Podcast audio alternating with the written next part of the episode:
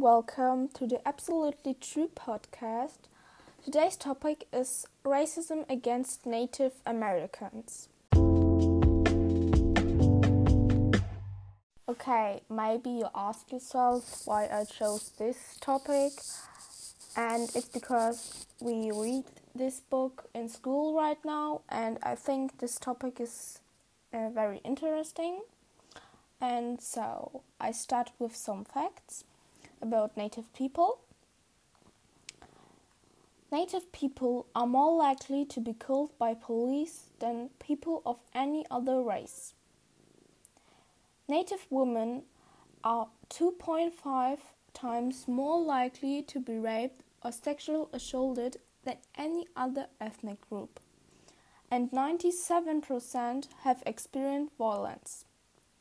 I was really, really shocked of this fact because I didn't know that native women are 2.5 2.5 times more likely to be raped or sexual assaulted. You have to think about this. Only because they are native women, okay? Native Americans have the lowest graduation rate of any other racial group.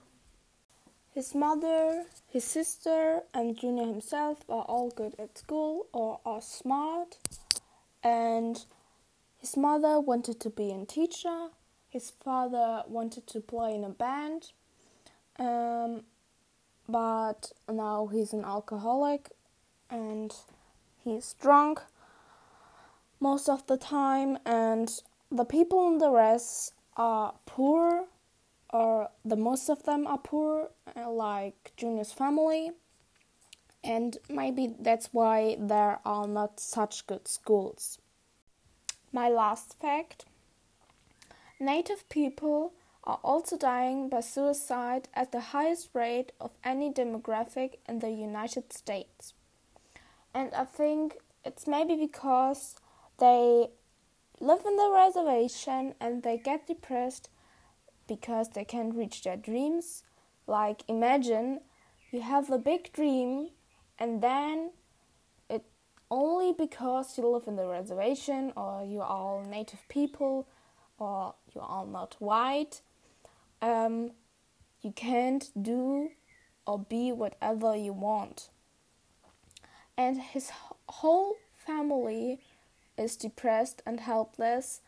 Junior, himself, his mother, his sister, all had a dream, but now they are just sitting in their house and do nothing, or his father drinks all the time, and I think everybody would be helpless in this situation.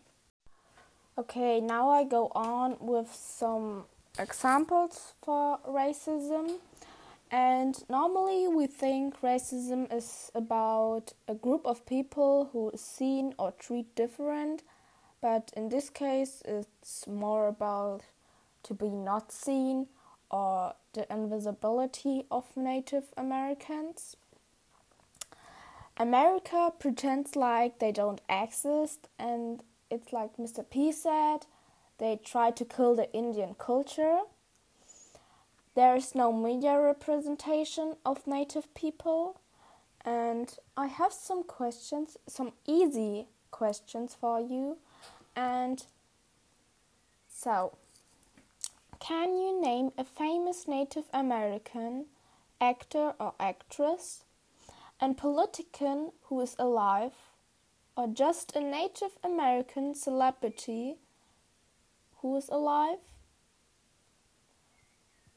Maybe you answered the most of the questions with no, and it's not your fault because from the 2346 characters of the popular television shows in America between 1987 and 2007, only three were native people. So it's not your fault that you can't name a famous Native American when they are just some popular Native Americans, me too, I don't know a Native American.